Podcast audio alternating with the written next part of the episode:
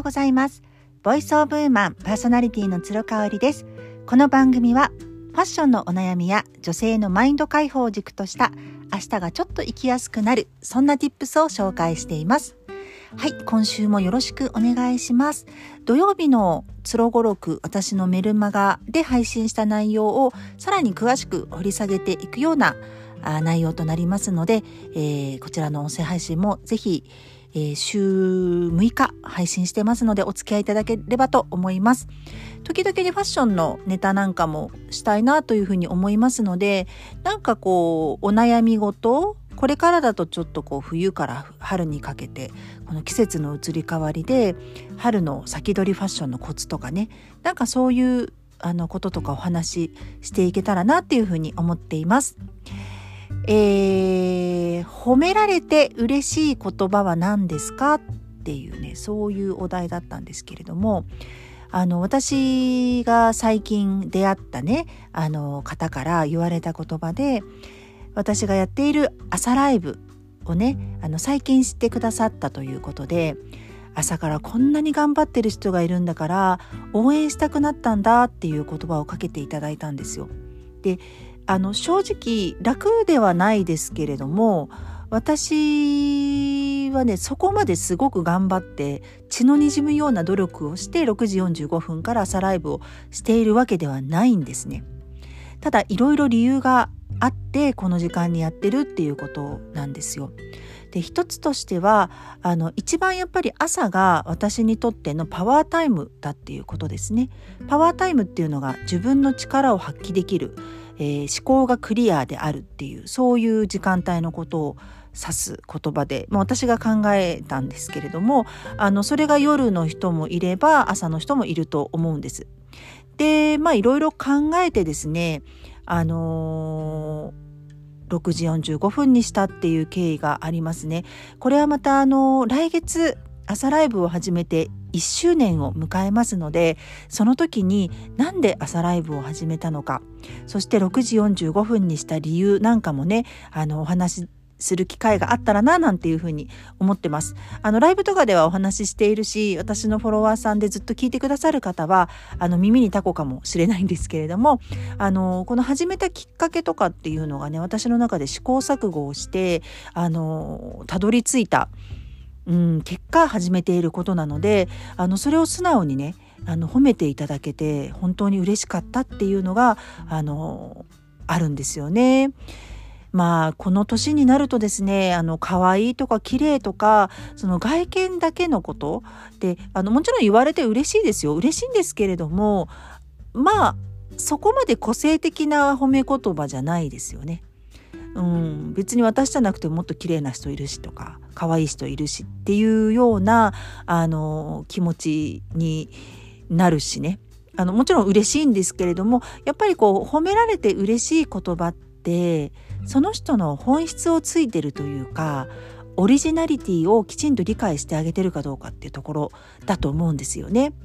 であの皆さんにとって褒め言葉褒められて嬉しい言葉って何ですか？っていうふうに投げかけたところあのすごくねライブにも参加してくださっていてメルマガもよく読んでくださっているフォロワーさんからあのお家に来た時にあのすごく落ち着くって言われるのが嬉しいですっていうのねこれね私すごくわかるなと思うんですよね。あのおしゃれだねとかあの言われるよりかもあの落ち着くって言われるのが嬉しくないですか、うん、なんかそのそれがこう来ていただいた醍醐味というかねあの本当にリラックスしていただけたんだなっていうのがあの言葉として現れているかなと思いますね思いますね。なのであの自分の空間いつも過ごしている空間をあのに来てもらって癒されるっていう風にね言葉をかけてもらうのって私すっごい嬉しいなって思うんですよね。でこれはまああのご自身が居心地のいい空間にしていてその価値観があった人をあの選んでお付き合いされてるっていう証拠なのかなっていう気もしますよね。うん、あの価値観がやっぱり違う人とねお付き合いすることも時に大事なんですけれどもやっぱり居心地のいい関係っていうのは損得がなくてうん、自分が深いと思うこと不快と感じること、うん、それがなんかある程度一致している人なのかなっていうふうに思いますね。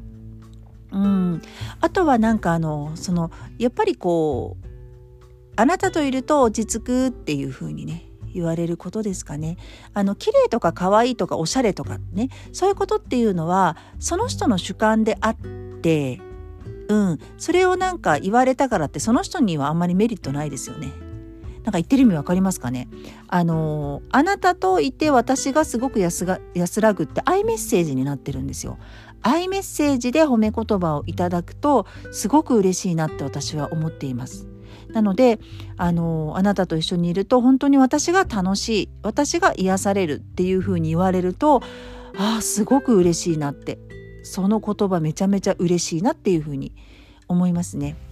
高校の時の仲良かった友達からですねあの香りは私のオアシスのような存在だって言われたことがあの嬉しくてずっと心に残ってます。それはなんかこう頭がいいねとか、まあ、言われたことないですけど あんまりね頭がいいねとか綺麗だねとかスタイルがいいねとか言われることよりも数倍嬉しいことだなっていうふうに思いますね。なんかその自分の本質、うん、あの核になってる部分あの肩書きとかなんか全て全てこう着ているものとか取っ払って丸裸の自分を見て褒めていただけているようななんかそんな気持ちになりませんか？うん。だからこそ自分が人を褒める時もそういうふうにありたいなっていうふうに思いますよね。例えば子供、うん、自分の子供。あとは自分が大切にしているお友達。